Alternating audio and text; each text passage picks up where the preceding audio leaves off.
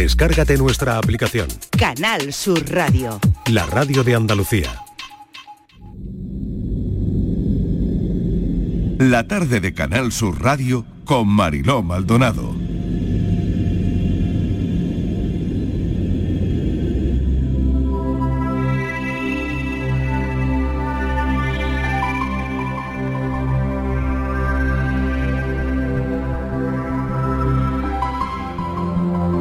Teníamos muchas ganas de charlar con Juan García desde el momento en que cruza el umbral de la NASA.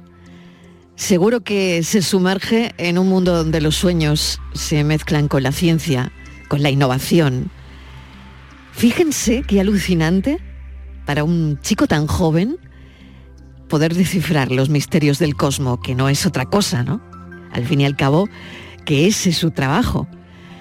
Su mente brillante se ha convertido en un activo muy importante para los proyectos en los que siempre se ha involucrado. Cada día seguro que se enfrenta a nuevos retos, desde diseñar sistemas espaciales avanzados hasta contribuir a misiones cruciales para, para entender eso, nuestro sitio en el universo. Es un joven prodigio no solo es ingeniero aeroespacial talentoso, sino, pues eso, seguramente que un soñador incansable. Su historia es una sinfonía de logros, de curiosidad, que por supuesto la tiene, y de perseverancia. Desde que empezó en la universidad, muy muy joven, que lo hemos dicho hace un momento, con 16 años, hasta los laboratorios de investigación, Seguro que su viaje es un recordatorio inspirador de que ser joven no es un obstáculo de nada, sino todo lo contrario, un poderoso catalizador para conseguir lo que uno se propone. Es de Linares y se llama Juan García y está fichado por la NASA, 22 años, ingeniero aeroespacial, trabaja en la Jet Propulsion Laboratory de California, desarrollando un software que simula misiones espaciales. Juan, bienvenido, gracias por acompañarnos. Muchas gracias. madre mía, gracias por la introducción. No sé si me merezco la mitad de los cumplidos. Yo creo que te lo mereces todo y más. bueno, ¿cómo se siente uno? Eh, porque, mm, no sé, queríamos mm, conocer tus emociones, ¿no? ¿Cómo se siente uno al ser parte de la NASA, de contribuir a, proyectos tan interesantes? ¿Cómo te sientes? Pues, como has dicho, es el, sueño de muchos ingenieros y científicos, ¿no? En todo estar aquí eh, es un poco cumplir un sueño, pero al principio es muy impresionante porque el campo es muy chulo, la gente es muy chula, pero poco a poco se va convirtiendo un poco en tu día a día y te das cuenta de que no solo somos nosotros los que ayudamos a mandar cosas al espacio, son otros centros de la NASA, otros centros de investigación por todo el mundo, empresas privadas, científicos, universidades, entonces son proyectos tan grandes que es difícil decir que somos nosotros los que estamos haciendo esto, somos miles y miles de personas y científicos y ingenieros de todos sitios. ¿Qué haces exactamente? Explícale a los oyentes en palabras que puedan entender, ¿no? Eh, ¿En qué área eh, trabajas ahora mismo y cuál es tu papel en, los proyectos que te proponen o en el proyecto en el que estás trabajando? Eh, pues yo soy desarrollador de software para una herramienta que tenemos aquí en JPL que se usa para simular misiones espaciales. Entonces, eh, para diseñarlas es muy complicado montar un sistema físico porque es muy caro, tienes que testearlo, pero si consigues hacer como un modelo por ordenador, puedes resolver muchas preguntas como cuánto voy a pesar, cuánto me va a costar esto, cuánta energía voy a necesitar aquí. Entonces, básicamente, eh, científicos, ingenieros con muy buena idea vienen a nosotros, nos dicen, oye, necesitamos que nos modeléis esto y nosotros somos los que vamos y hacemos los modelos por ordenador para responder esas preguntas. ¿Y cómo crees que puede contribuir todo esto a la exploración espacial? ¿no? Mm, no sé, me imagino que mm, trabajas cuando has dicho cuánto voy a pesar, en fin, son los sistemas gravitatorios, ¿no? Los que mm, investigas. Bueno, son sistemas de, todos tipos. Nosotros en JPL nos especializamos en la exploración robótica Eh, entonces nosotros llevamos el tema rovers o sondas que no tienen ningún humano y tenemos proyectos pero de todo tipo. Hay un robot que parece como una serpiente que se llama IOS, otro misiones que son como globos aerostáticos para Venus, en Marte pues obviamente queremos mandar a los rovers, tenemos misiones muy chulas a un asteroide que se llama Psyche, que se lanzó hace poco, entonces cualquier perfil de misión que se te ocurra, si no tiene humanos, probablemente esté muy interesado en hacerla.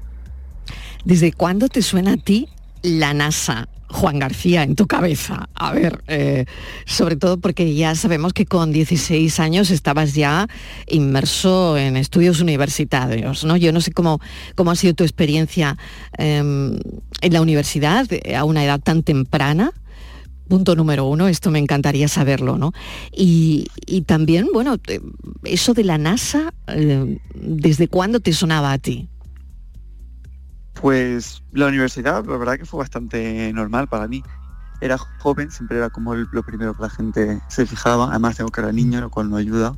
Eh, pero bueno, al final, cuando pasas el primer la barrera y la gente ve que pues eres una persona normal, pasa que es un poco más joven, pues tuve una experiencia universitaria bastante normal, yo creo. Eh, y luego lo de la NASA, pues no lo sé. En toda mi vida todo el mundo sabe lo que es la NASA, desde que es pequeño. Eh, pero nunca creí que fuese un lugar para mí. Creía que era algo que los americanos hacían o que gente mucho más inteligente que yo eh, hacía. Pero poco a poco lo que te vas dando cuenta es que la gente que está trabajando en puestos tan increíbles como que he tenido la suerte de caer, no es que sea especialmente inteligente, todo el mundo es muy brillante de su cierta manera, pero no sé, no todo el mundo es Sheldon Cooper, ¿no? Que es como la referencia que todo el mundo tiene. Son mm. gente normal, que es buena en su trabajo, pasa que su trabajo resulta que es diseñar misiones espaciales. Y es un poco lo que me siento, que al final creía que era imposible hasta que me di cuenta que era posible, lo intenté y tuve la suerte de que me lo diesen. Así de sencillo, Juan. Bueno, así de eh, sencillo suena, así de sencillo suena. que no quiere decir que lo sea, ¿no? Bueno, eh, yo lo que digo a la gente es que cuando me dicen, ay, ¿cómo, ¿cómo lo haría? ¿Cómo llegaría yo ahí? Es que, que lo intenten, porque muchas veces no, no mandamos ese correo, no preguntamos a alguien porque no queremos molestar, porque creemos que es imposible, porque cómo podría yo estar ahí. Muchas veces es cuestión de preguntar a alguien, pedir ayuda, decir, oye, ¿y si hago unas prácticas contigo? ¿O qué podría hacer? ¿O qué me recomienda hacer? Y pues poco a poco, a lo mejor te, alguien te echa una mano y pones el pie en la puerta y entras, que es como lo hice yo. Mm. ¿Qué recuerdas, Juan, del patio del colegio? ¿Qué recuerdas del instituto? De, mm, pues de tu infancia, porque no sé si recuerdas algún momento específico que te indicara esa inclinación hacia la ingeniería aeroespacial, ¿no? No, lo sé. Mm, ¿Qué hacías tú en el patio del colegio? Montar misiones espaciales no. Eh, creo mi, familia siempre pensó que yo iba a ser ingeniero porque era de los que montaba y desmontaba cosas, pero en general es que me gusta las mates, la física, como hacer un puzzle en la cabeza. Y se me da fatal todo lo que es la, lengua, se me da fatal la salud, me mareo con la sangre, así que era un poco la ingeniería lo que me quedaba. Y luego cuando estaba en pues, finales de la ESO, principio de bachillerato, fui al Parque de la Ciencia de Valencia y tenía una exposición sobre satélites y yo creo que ahí fue cuando, cuando me enamoré, cuando algo el cerebro me cambió y dije, jo, qué chulo. Y si yo pudiese contribuir a esto. Y, a partir de ese día, fíjate, ¿eh? a partir de ese día, eh, trabajar y luchar por ello, yo lo decía, ¿no? Eh, hay, hay, un momento, es verdad, que salta un clic, ¿no? Y a ti, pues nos lo acaba de contar, fue en Valencia, ¿no? En y, a partir de ese momento, eh, trabajas enfocado en esto, ¿no? En conseguir, eh, si algún día, como has dicho, yo pudiera llegar ahí, ¿no? Sí, mi, bueno, mi objetivo no era la NASA, me parecía, me parecía imposible, pero yo, yo quería contribuir de alguna manera a, la exploración espacial. Si fuese a nivel europeo, incluso en compañías privadas, pues yo quería ver que era mi opción en el momento. Y un poco lo de mi experiencia en Valencia es un poco por lo que creo que es tan importante, eh, pues no solo los museos, sino en general ir a la escuela y que, que, los niños tengan contacto con este tipo de cosas eh, desde muy pronto y que lo vean que es posible y que vean todo lo que se hace, porque no sabes cuándo le vas a causar el clic a alguien que le, que le inspire a, a llegar. No sé, Qué importante es lo que es lo que dices ahora mismo, Juan. ¿eh? Qué importante es lo que dices. Nunca sabes, fíjate la importancia, ¿no? La importancia de un, claro, de, un buen maestro, del instituto, de, docentes que, que sepan entenderte. Y, y no lo sé si, bueno, las altas capacidades a menudo se manifiestan desde una edad muy temprana. Yo no sé si tú recuerdas algún momento específico de tu infancia que, que te indique, mm, pues eso, ¿no? Que eras una persona con, con una sobrada inteligencia. Pues la verdad que no, no mucho. O sea, yo te tuve una infancia bastante normal. eh, He tenido una vida bastante normal, pasa que me ha llevado donde me ha llevado. Eh, me la detectaron las altas capacidades en el instituto. Tuve un, orientador, Antonio Piñar, que era muy bueno en su trabajo y lo- nos lo detectó a mí y a otros compañeros. Eh, y hasta entonces, pues era un chico inteligente, tenía buenas notas, pero no sé, en general lleva una vida normal. Es curioso, ¿no? Juan, pues no sé, mira, las amistades son una parte fundamental de la infancia. eh, no sé a quién recuerdas y, y sobre todo, mm, bueno, no sé si te has encontrado con algún compañero que diga, caramba, Juan, ¿dónde has llegado? Eh?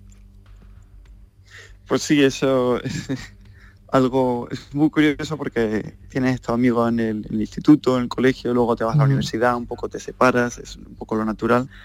Eh, pero ahora como se ha montado todo este follón, que en parte es culpa vuestra, de los medios que queréis entrevistarme, eh, pues he empezado a salir, Juanma Moreno me pone un tuit y ahora todo el mundo Sí, va a escribir. lo he leído. de, "Jo, qué guay, qué orgullo. Y yo a mí me encanta, pues oye, porque eh, los linarenses, mi instituto, mi colegio se Hombre. han sentido orgullosos y como tiene que ser porque sin ellos no hubiese llegado a donde he llegado. Entonces es un éxito un poco de todos. Y también he, he- he reconectado con muchos de mis amigos de la infancia, pues porque eso que me han hablado, qué tal está, yo, dónde están ellos. Y al final todos han llegado, todo, estoy muy contento de todos ellos porque yo creo que todo el mundo está feliz en su campo. Esta Navidad espero reunirme con una muy buena amiga que tenía en el colegio y vamos, que ahora está en Madrid porque a su pareja la han contratado en la Orquesta de Madrid, entonces estamos, Mm. estoy muy orgulloso de ellos también, entonces, no sé, es una, es lo- uno- una de las cosas bonitas de lo- todo lo que me está pasando, que todo el mundo nos hemos juntado para hablarlo, hablar de ello. Qué bonito, ¿no? Y eh, bueno, y habéis recordado un montón de cosas, me imagino, Juan, ¿no? Pues sí, claro, además es de, la, de mi amiga, que es de las pocas personas que recuerdo del colegio de mi amiga, así que, bueno, en- ella y muchas otras personas, solo es que la- me acabo de acordar de ella porque estaba hablando con ella por WhatsApp hace poco. Mm. Oye, y, y al final, em, ¿qué echas de menos de Linares? No Uf, sé las si- tapas. las tapas, No por si- ejemplo, ¿no? Lo primero que se, me, que se me ocurre, bueno, la familia y los amigos, por supuesto, no quiero dejármelo, pero es que la comida Linares, la cultura de los bares que tenemos es, es increíble. ¿Y se lo has dicho a alguien ahí? ¿A, a quién se lo voy a decir si todo el mundo lo sabe? Es lo que me preguntan. Dicen, no echas de menos los bares, yo todos los días. Todos no sé los si alguna días, vez ¿no? está Linares o Sí, eh, sí, sí, oyentes claro. en Linares, pero Claro. tenéis que ir para probar las tapas aunque sea. Pues mira, fíjate que, que eso sí que se echa de menos y muchas cosas. ¿Qué hora es ahí ahora? 5 y 20 casi aquí. ¿Y donde tú Eh, estás 8 en 20. California? 8 y 20 Ocho y de la estoy en mañana. el laboratorio, sí. Ya estás en el laboratorio. compañeros. Vale, cu- cuéntame, cuéntame cómo es un día ahí, eh, ahora mismo, ¿no? Te, mm, te levantas muy temprano, te pones a investigar, bueno, el sueño de todo investigador, está claro, ¿no? Eh, Sí, levantarse... el sueño literal, porque estoy el sueño literal, con horas de, du- de- con seis horas de, de dormir, pues imagínate cómo estoy de sueño. Claro. Pero, eh, Eh. ¿qué haces en un día? A ver. Pues es, una- es un trabajo bastante normal, en el sentido que yo voy a mi ordenador, me pongo a hacer mi trabajo, que resulta que es escribir código para este software, a investigar cómo implementarlo, tengo mis reuniones, tengo mis correos, tengo mis eh, reuniones que deberían haber sido correos, tengo mi ir a tomar café con compañeros, eh, alargar las comidas, no sé, es un trabajo bastante normal, pasa que de repente piensas, joder, eh, lo que estoy haciendo es para este proyecto tan chulo. Entonces es muy fácil como perderte en tu trabajo y no ver la, la gran, como el gran proyecto, pero cuando te acuerdas del gran proyecto dices, joder, qué suerte tengo. Qué bueno. Juan, te agradezco enormemente este ratito en, en la radio. Sé que, bueno, sé que es muy interesante todo lo que nos cuentas. Mil gracias y que te vaya muy bien. Esto es muy bonito para, para Linares, para Andalucía, para nuestro país, ¿no? Y que, mm, bueno, ojalá mm, esto sea de vuelta, es decir, que te tengamos pronto por aquí y que nuestra investigación también llegue a cotas inimaginables, inimaginables con gente como tú. ¿eh? Ojalá, es, es- es mi sueño tener este tipo de oportunidades en España o, o por lo menos trabajar en crearlas. Pero bueno, de Mm. momento tengo que estar aquí, formarme y, y- y, bueno, que también hacer un poco de vida aquí, que estoy muy contento que me lo hayan ofrecido. Y muchas gracias a ti por darme tu tiempo, que me gusta mucho hablar de este proyecto. Mil gracias, Juan. Un beso enorme. Cuídate mucho. Venga, un beso, un abrazo. Juan García, 22 años, fichado por la NASA de Linares. Y es tan sencillo como acaban de oír.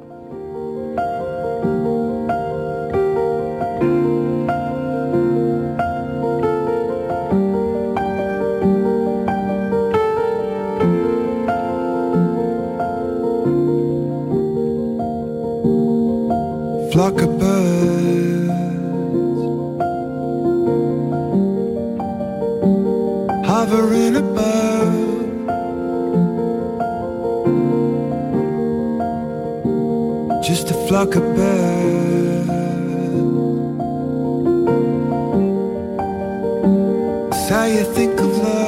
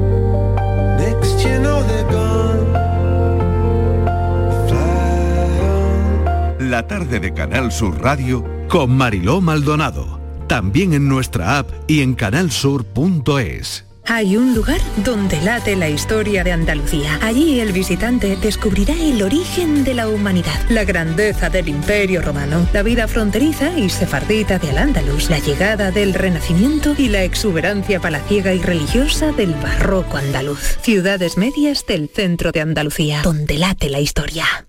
La Diputación de Almería, en su compromiso por contribuir a la regeneración física, social y económica del entorno urbano del Bajo Andarax, apuesta por la realización de programas formativos gracias al FEDER. Estos programas imparten talleres para aumentar las oportunidades laborales entre los vecinos de Huércal de Almería, Viator, El Alquiano, Los Molinos. Formación en atención sociosanitaria, búsqueda de empleo y adaptación comercial en materia digital, entre otros. Proyecto que ha contado con un presupuesto de casi 100.000 euros cofinanciado por los fondos europeos. Diputación de Almería. Fondo Europeo de Desarrollo Regional. Una manera de hacer Europa.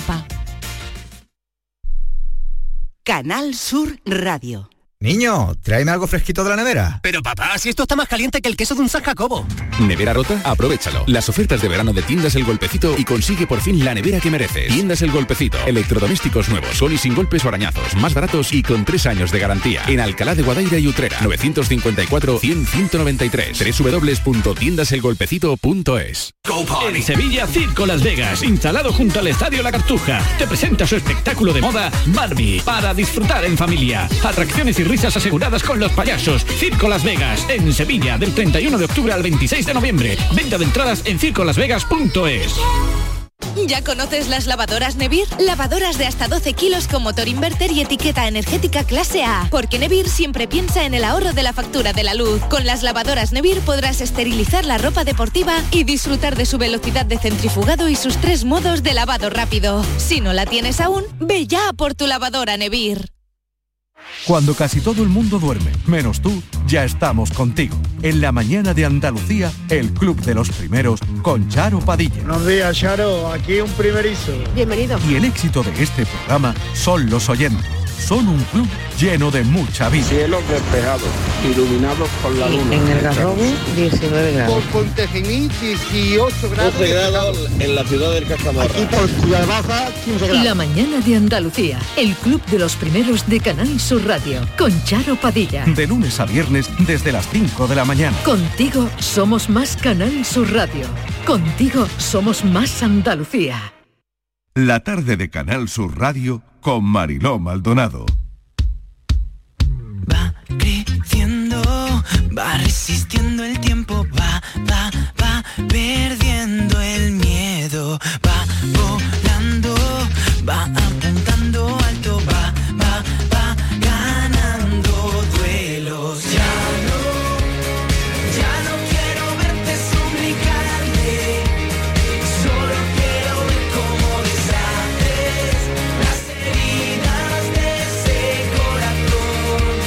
5 y 26 minutos de la tarde vamos a recorrer Andalucía. Dos congresos importantes están ocurriendo a esta hora. Eh, vamos al primero de ellos al Palacio de Ferias y Congresos de Málaga, donde se está celebrando un Congreso Internacional para el Estudio de la Violencia contra las Mujeres, para abordar las diferentes manifestaciones de la violencia eh, y los factores sociales que profundizan en la misma. El lema es la violencia de género, un problema social en el siglo XXI. Estíbaliz, más detalles de este Congreso. Marilo, a lo largo de dos días, hoy y mañana, se van a analizar los nuevos desafíos en la erradicación de la violencia de género, con especial atención, Marilo, a la infancia y a la adolescencia y también a las personas con discapacidad. Además, se incidirá en temas como la violencia digital, la violencia de género en el deporte, los factores sociales que influyen en la violencia de género y la evaluación de las políticas públicas en materia de violencia de género. Es un congreso muy importante porque se celebra por primera vez en Málaga. Van a asistir pues más de un millar de personas y más de 30 ponentes. Eh, en la inauguración, Mariló, que ha sido esta mañana, se incidía mucho en la educación, en valores, como la herramienta más importante para erradicar la violencia de género.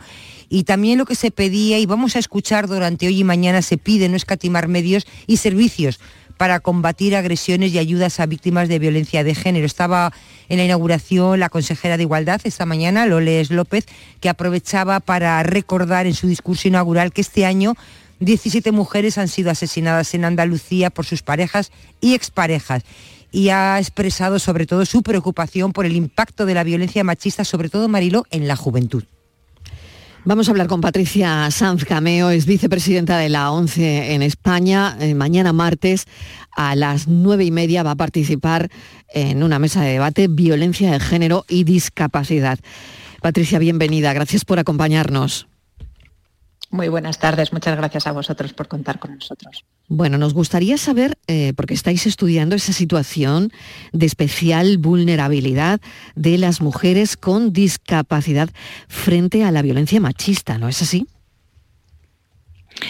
Así es, eh, vamos, tenemos ahora ya, tenemos datos que se van a publicar eh, pues, eh, en unos días y tenemos el conocimiento de que en torno al 10% de las mujeres que no sobreviven a situaciones de violencia tenían discapacidad y que la situación de violencia de género en cualquiera de sus manifestaciones, porque la física no es la única, afecta cuatro veces más a las mujeres que tienen una discapacidad, teniendo en cuenta además que en más ocasiones de las que pensamos, la situación de violencia, en este caso sí, la física, es la que genera la discapacidad, con lo cual pues eh, todavía se complica mucho más, ¿no? No solo cómo salgo de la situación de violencia, sino cómo salgo con una discapacidad que no tenía y que ha provocado el agresor. Esto es tremendo, eh, es tremendo Patricia, porque este es el día a día y esto está ahí, ¿no? En el ámbito de la prevención, que fíjate si es importante, ¿no? No sé si, mm, si se pueden adaptar las campañas y los recursos para incluir todo esto e incluir a las mujeres con discapacidad, porque si normalmente ya son difíciles las campañas, mm, esto es que es un, pues eso, una historia más y una historia más que hay que reflejar. No solo se pueden, sino que, al menos desde nuestro punto de vista, como Grupo Social 11, se debe. Y por eso, a las gracias sinceras al comienzo ¿no? de esta entrevista por darnos voz y por ser un medio de comunicación que nos ayuda a contar estas cosas, porque es importante que la información y la publicidad es información, cuando está bien hecha, sea accesible para todas las personas. Pues entre otras cosas porque si no puede haber mujeres con discapacidad visual, con discapacidad auditiva, entre otras, pero al menos esas dos provocan dificultades de acceso directo a la información que si no pueden acceder a la publicidad de manera accesible no van a conocer lo que se está transmitiendo en muchas ocasiones como información de interés que proporciona el propio Ministerio o que proporcionan las comunidades autónomas, que al final es donde están los servicios de atención directa.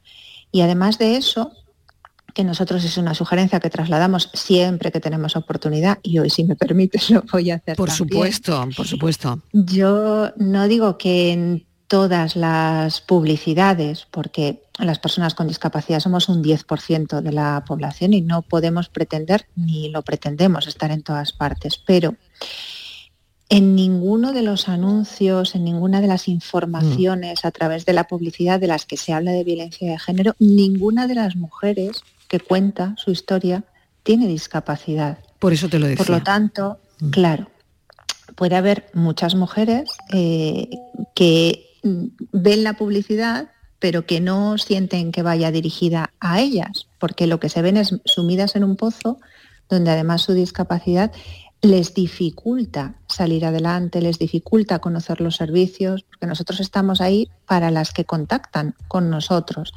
Pero seguro que hay muchas más. Fíjate, en la Bolsa de Empleo de Inserta, que es el intermediador laboral de Fundación 11, hay 6.000 mujeres víctimas de violencia de género con discapacidad acreditada. Y estamos hablando de que es una bolsa de empleo, con lo cual ni las menores ni las mayores de la edad laboral están ahí. Claro, claro. Y hay estudios, es lo que te quería preguntar, Patricia, ahora mismo, es si tenéis, claro, estudios, investigaciones que destaquen la prevalencia mm, sobre violencia de género en personas con discapacidad. ¿Tenéis los números, los datos? Eh, mañana se va a presentar, por eso te decía que iba a ser en breve y no te los puedo adelantar ahora. Mañana se va a presentar un estudio que se llama Ojo al Dato, que publica Fundación 11 y que pone en evidencia pues esos datos que acompañan al relato, que está muy bien, pero que si no está soportado de datos, pues bueno, a veces se puede cuestionar, ¿no? Y ahí hablan de esa prevalencia, habla de a qué discapacidades puede afectar más y de cuáles son las principales dificultades que se encuentran, en este caso, las mujeres con discapacidad, porque habla de violencia de género. Eh, bien es verdad, y por decir también lo positivo, que la última, solo en la última, pero es verdad que en la última macroencuesta de violencia de género publicada por el Ministerio de Igualdad, con datos previos a la pandemia, es la primera vez que hay algunos datos donde se habla de cómo eh, impacta la violencia de género en mujeres con y sin discapacidad. Y es un paso importante, pero después de esos datos, que son de 2020, no volvemos a tener ninguno más.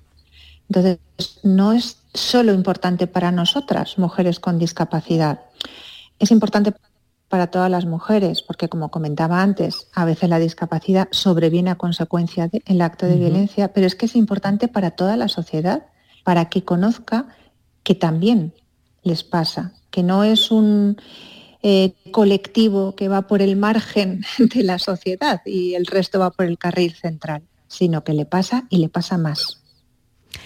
Es muy interesante lo que estamos abordando, ¿no? Porque, bueno, por eso, porque la discapacidad a menudo se invisibiliza en el discurso sobre violencia de género, al menos a mí me lo, me lo parece porque es cierto lo que está contando Patricia Sanz. No vemos ningún anuncio o, ningún testimonio eh, de mujeres con discapacidad y esto habría que pensar en ello, habría que sensibilizar eh, a la sociedad sobre esta intersección ¿no? Eh, y desde luego crear conciencia, ¿no? está claro. ¿Qué herramientas tenéis, eh, servicios disponibles para apoyar, a mujeres con discapacidad que han experimentado violencia de género? ¿Cómo se les ayuda? Nosotros como Grupo Social 11 siempre abogamos porque eh, a las mujeres con discapacidad que necesitan ser atendidas en lo que sea como víctimas de violencia de género, se les atienda igual que al resto de mujeres, es decir, por el mismo circuito, con los mismos servicios autonómicos o municipales, que puedan llamar al mismo 016 y que sea accesible para todas, porque si creamos servicios aparte, nunca van a estar al nivel del resto de la ciudadanía. Lo que sí que hacemos es ponernos a disposición continuamente, que para eso estamos además, para asesorar en cuanto a cómo pueden ser más accesibles, en la importancia de que las propias casas de acogida sean accesibles y de verdad sean una vía de escape también para las mujeres con discapacidad, que pueden ser ellas las que tienen la discapacidad o los menores que tienen a cargo, y para asesorar y formar a los profesionales que atienden, que son magníficos expertos y expertas en violencia de género, pero muchas veces no saben cómo abordar la situación cuando cuando la mujer a la que tienen delante no les oye, no comparten un, un código de Claro, comunicación. formación, no claro, les claro, ve. claro. Y tan importante es ser expertos en cómo saber transmitirlo y crear ese clima de cercanía que eh, importante es para todas, pero en alguien que no controla el entorno, que no ve a quien tiene enfrente es especialmente importante.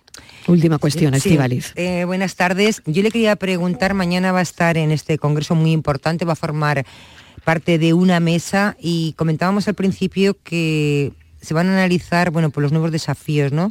centrándose sobre todo en infancia, adolescencia y personas con discapacidad. ¿Qué pasa cuando se une la adolescencia y la discapacidad? ¿Cómo afecta? Porque esto ya estamos hablando de, a mí me parece que bastante grave, ¿no? O eh, infancia y discapacidad. Cuando se da esta, esta violencia de género. Eh, en mi caso, en la intervención que yo voy a realizar mañana en la mesa, la orientación, ahora te contesto tu pregunta, ¿eh? la orientación mm, va también un pasito más allá en cuanto a poner sobre la mesa reflexiones y ejemplos de no solo lo importante que es abordar la prevención, lo comentabais antes que lo es, la detección, el acompañamiento, como hacen nuestros profesionales compas de inserta empleo de esas mujeres víctimas eh, con discapacidad, víctimas de violencia de género con discapacidad, sino ofrecer alternativas, porque tú puedes cubrir ese acompañamiento psicológico, puedes atender la situación sanitaria, eh, pero ¿qué le ofreces después? Y en nuestro caso, como seguro que hay otros, ¿eh? no somos los únicos que lo hacemos. En nuestro caso, abogamos por ofrecerles un empleo, prepararlas para el empleo, formarlas para el empleo y acompañarlas en la búsqueda. Solo en el Grupo Social 11 generamos unos 100 empleos al año para mujeres víctimas de violencia de género, en la inmensa mayoría con discapacidad y además facilitamos que otros empresarios y empresarias externos lo hagan. Y en ese después creemos desde nuestro punto de vista que es muy importante incidir para que las propias víctimas y la sociedad sepa que la vida de una mujer cambia radicalmente cuando es víctima de violencia de género, pero puede tener un después. Si afortunadamente se le acompaña, se le ayuda, y para eso estamos los que tenemos recursos para poder hacerlo, puede y debe haber un después para que siga con sus vidas y para que sean referentes de otras mujeres. La incidencia en la adolescencia que comentabas tú ahora cada vez es mayor. Es mayor haya o no discapacidad por el medio, porque las redes sociales juegan un papel bueno en muchas cosas y muy peligroso si no se controla en otras. Y cuando además sumas la variable de discapacidad, donde las redes sociales, pues a veces eh, todos conocemos, ¿no? Situaciones complicadas que se han producido en jóvenes chicos y chicas, pues la violencia es un impacto importantísimo cuando hay redes sociales por en medio, cuando no se controlan y cuando la variable de la discapacidad suma. En todo esto suma. Patricia, te agradecemos enormemente este ratito en, en, la radio, sobre todo porque nos parecía muy interesante visibilizar este congreso y este asunto. Patricia Sanz Cameo es vicepresidenta de la ONCE en España y mañana martes a las nueve y media participa en una mesa de debate, violencia de género y discapacidad. Muchísimas gracias, un saludo. Muchísimas gracias a vosotras y buenas tardes. Buenas tardes. Una niña triste en el espejo me mira prudente y cocina que lo rompe todo, que no para de gritar. La tarde de Canal Sur Radio con Mariló Maldonado también en nuestra app y en canalsur.es. Hay un lugar donde late la historia de Andalucía. Allí el visitante descubrirá el origen de la humanidad, la grandeza del imperio romano, la vida fronteriza y sefardita de Al-Ándalus, la llegada del Renacimiento y la exuberancia palaciega y religiosa del barroco andaluz. Ciudades medias del centro de Andalucía, donde late la historia. Renault. Único como cuando eres dueño de tu propio negocio. Único como cuando ves que tu negocio crece. Así de únicas son nuestras condiciones para empresas. Solo durante el mes de noviembre aprovecha para llevarte tu Renault con las mejores condiciones para tu empresa. Aplicable a toda la gama de turismos y furgonetas. Ven a la red Renault y llévatelo ya.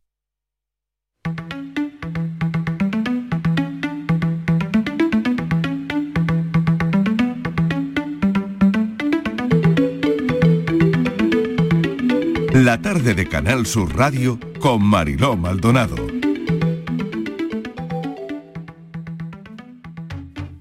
Vamos a otro congreso, el universo de la ultra alta definición que aterriza en Málaga.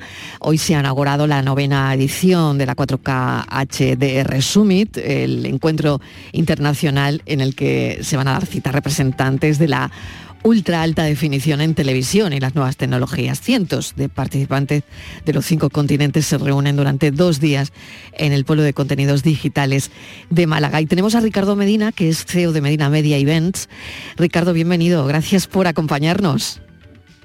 Muchísimas gracias. Es un placer estar contigo, Marilo, y con toda tu, tu tribu grande.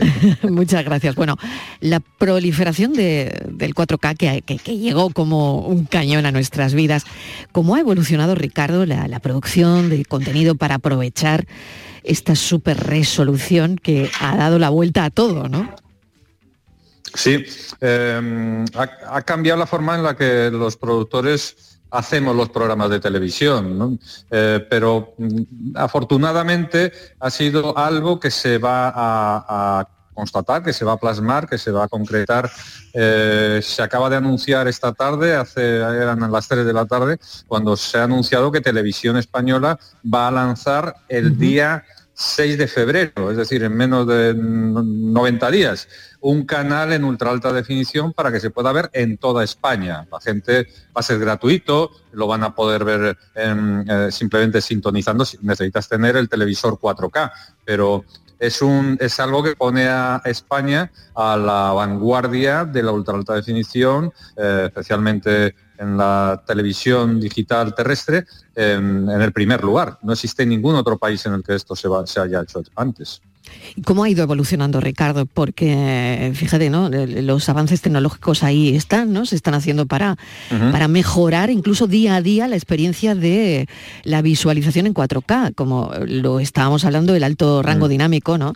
Em, es, muy interesante cómo todo esto también no, para de, evolucionar, de, de avanzar y hay que estar ahí, ¿no? Sí, es una combinación de todo. Eh, tú puedes decir HDR eh, o alto rango dinámico, el High Dynamic Range. Bueno, esto está inventado hace muchísimos tiempo, muchísimo tiempo. Es la fotografía. Si tú sacas una fotografía, tú con el obturador pues le das más luz o menos luz, ¿vale? Eso, mm, estuviérate desde que se inventó la fotografía. Lo que te hace esto es que al margen, además de, de la luz o como tú lo quieras sacar, más o menos oscuro, más o menos claro, te graba la cámara, en este caso de, televisión o de cine, eh, una versión más oscura y otra más clara. Entonces, realmente, aunque tú hayas tirado una, tú tienes como tres fotografías.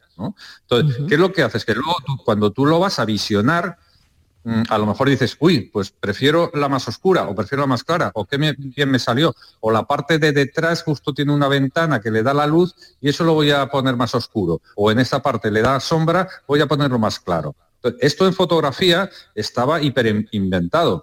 Ahora eso se está aplicando a la televisión, a la grabación en televisión. Entonces, eso lo que hace es que al final el telespectador vaya a tener mucha más calidad de imagen, muchos más colores, eh, que, vaya a ser una fotografía, una imagen mucho más bonita, por el mismo precio.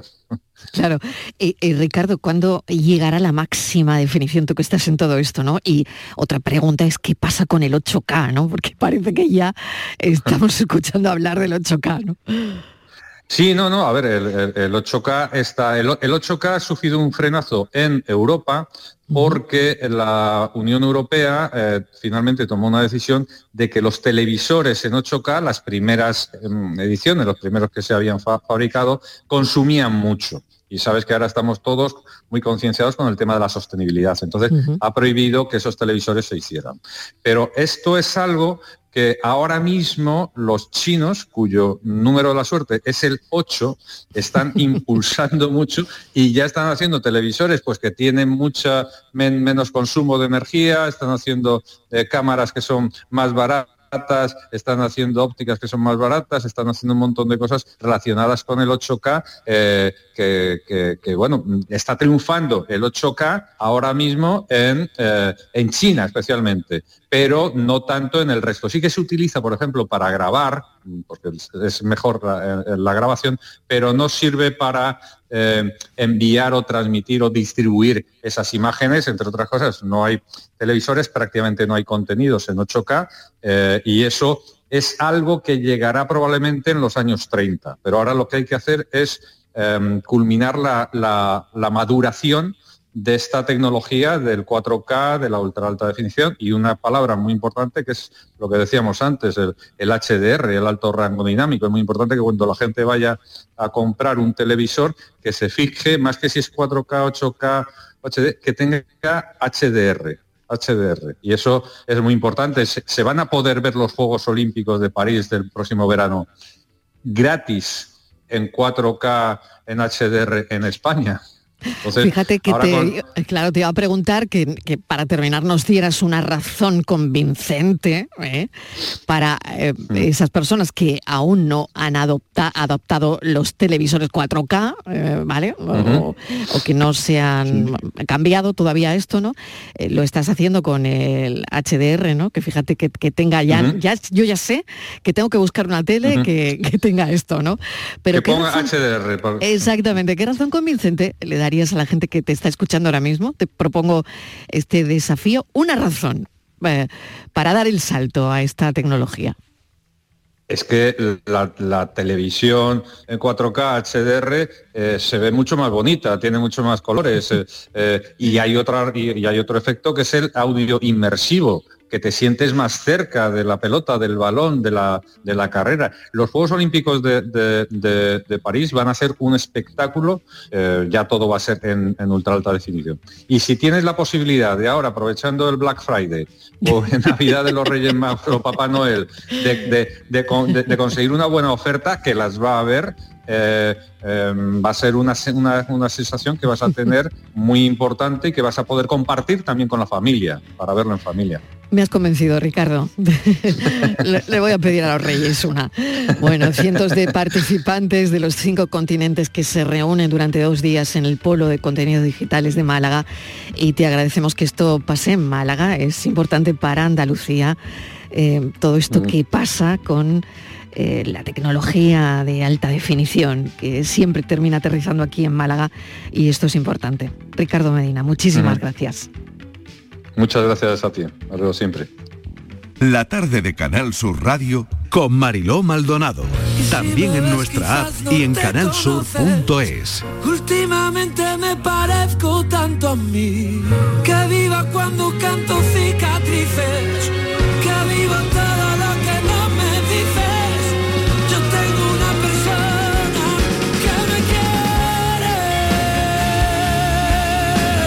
apetece, Estíbaliz Martínez, que nos demos un paseíto por la alfombra roja Hombre, de los Grammy? Yo ¿eh? creo que es que... Tú la tienes bien cerquita, ¿eh? Bueno, es que yo creo, Marilo, que Sevilla ahora mismo es toda una alfombra roja. Porque está yo creo llena sí, de ¿no? conciertos y de eventos todo De- en de torno punta a punta, a los Grammy. cabo pero el que se lo sabe, de punta a cabo, nuestro compañero. José Antonio Domínguez, bienvenido. Hola, ¿qué tal? Muy buenas tardes. Qué ilusión estar con vosotros, Mariló. Ilusión la desde mía. la Plaza de España. Bueno, a ver, eh, eh, cuéntame qué estás viendo, dónde estás, Em, cerca de quién, Em, a quién has entrevistado ya. Cuéntame cosas, que Hmm. me, me pongo muy nerviosa y ne- necesito saberlo todo, Domínguez. Bueno, que sepas que yo soy el enviado especial de la tarde con Mariló en los Grammy es que Latinos. no ¿eh? puede ser na- nadie más que tú.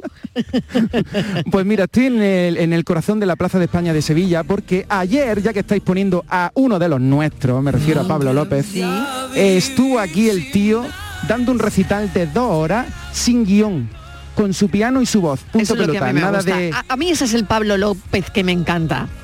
Qué José grande, Antonio. Marilu.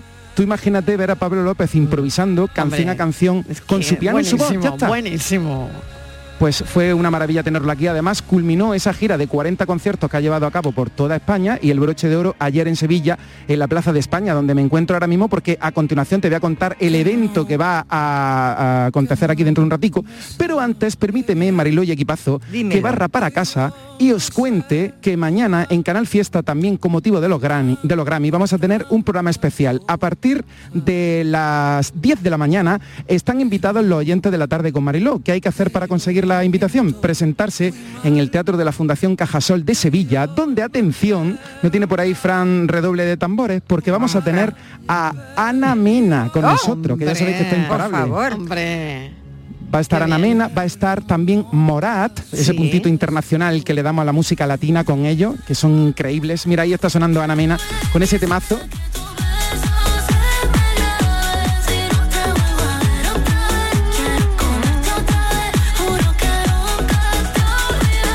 Oye, José Antonio, ¿qué está suponiendo esto para, para la música, para Sevilla, para Andalucía? Porque, bueno, es que mm, creo que está siendo muy interesante y, sobre todo las cifras que se están moviendo para, bueno, para Sevilla, para Andalucía, con este evento, ¿no? Con el evento de los Grammy.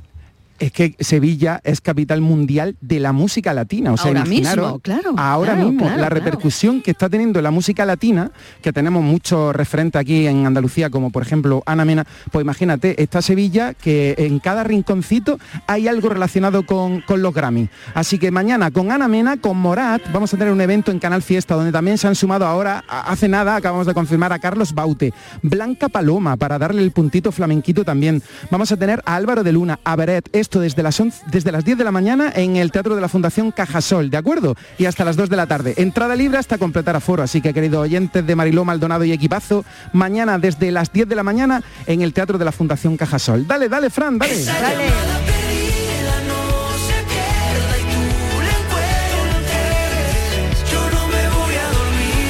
Si estuviese allí, de verdad, lo cuenta también José Antonio Domínguez, que es como si estuviésemos allí haciéndolo con él, ¿eh?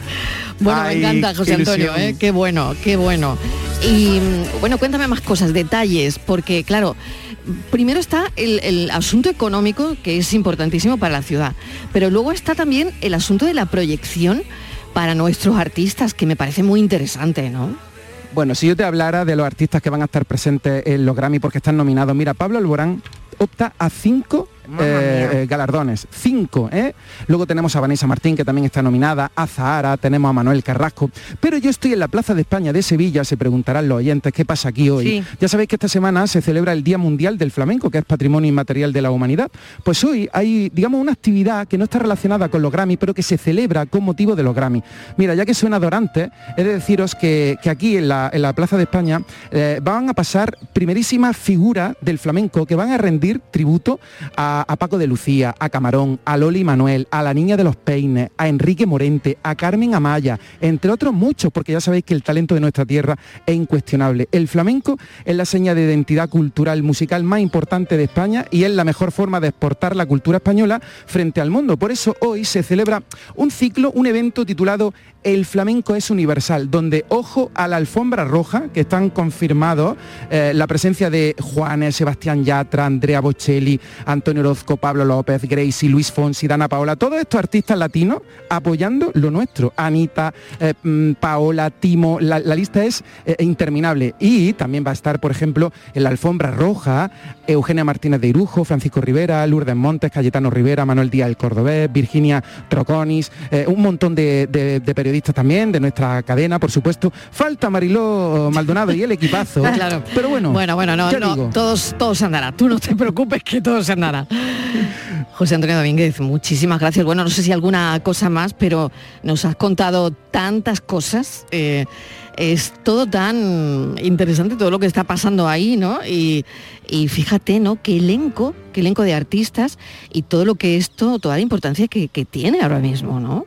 Pues imagínate con Sara Varas, con José Merced, con Tomatito, Israel Fernández, Manuela Carrasco y como está sonando Dorantes con su música, os deseo lo mejor desde la Pero Plaza de es- España de Sevilla. Escúchame, Sí, dime, es que estás, es que hay que decir que Sevilla ahora mismo está tremenda, que está sonando, hay música por todos los sitios, o sea, es que están todos los artistas del mundo. Tú te estás rodeando ahora, decía Marilo, la alfombra roja. ¿Dónde no hay alfombra roja en Sevilla?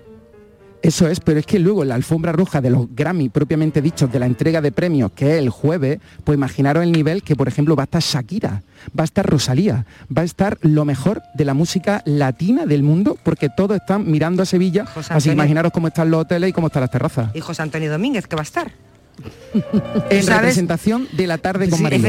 pero tú ¿qué- sabes- ¿qué, qué te esperas tú de Shakira? Es que, Eh, Mariló- ¿qué, qué esperas de ese día, Es que un evento, es que es un evento que no, vamos, es la- hay muchísima Claro, gente, ver, yo la primera de que daría lo que ¿qué- fuera. qué esperas Es que, de esa tarde? ¿Qué ¿Cuándo esperas vas a de estar ese tú día, en unos? Grammy? Imagínate Uf, cuándo vas a estar ¿Te en unos- imaginas? ¿Te imaginas? Es que esto es algo histórico. Claro, efectivamente, lo que te quiero decir, que es que tú sabes que incluso a los medios de comunicación les están poniendo hasta problemas, porque eso es, Mariló, donde va a estar el Domínguez, eso es una lotería, porque es que es un evento que no que- lo vas a volver a vivir en tu vida.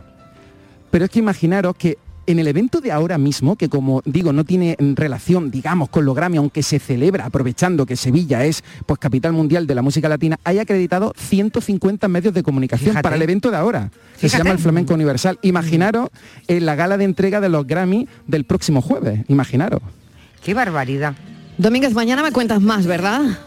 Perfecto, yo aquí estoy operativo para lo que queráis y más. Así que un placer contar con vosotros y mañana os espero en Canal Fiesta en ese evento al que invito los oyentes de, a los oyentes de la tarde con Marilo, desde las 10 de la mañana en el Teatro de la Fundación Cajasol, para estar muy cerca, por ejemplo, de Morat. Buenas tardes, compis. Un beso, José Antonio Domínguez, gracias. Cumplida información desde la alfombra roja de los Grammy con José Antonio Domínguez. Y ya saben que el fiesta también lo está contando todo, todo. No te vayas cuando intente hablar y al tartamudear. Na, na, na, nada te cuente. Los nervios de bailar contigo juegan conmigo. Porfa no te vayas. Porfa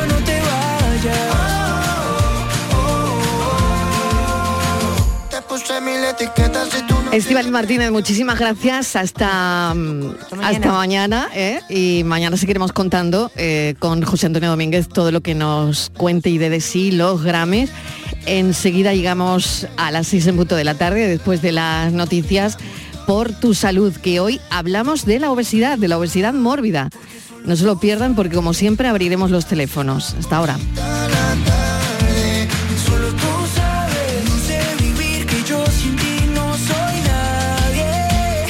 Porfa no te vayas cuando salga el sol, cuando algún error me haga pasar por imprudente. Por nervio de bailar contigo, juega conmigo. Porfa no te vayas cuando intente hablar y al tartamudear, na, na, na, nada te cuente. Los nervios de bailar contigo, juega conmigo. Porfa no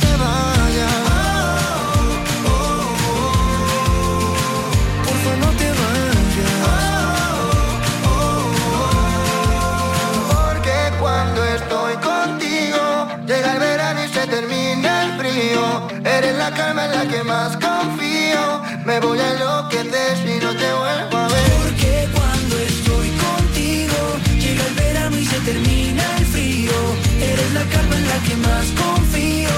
Me voy a enloquecer si no te vuelvo a ver. Porfa no te vayas cuando salga el sol, cuando algún error me haga pasar por imprudente.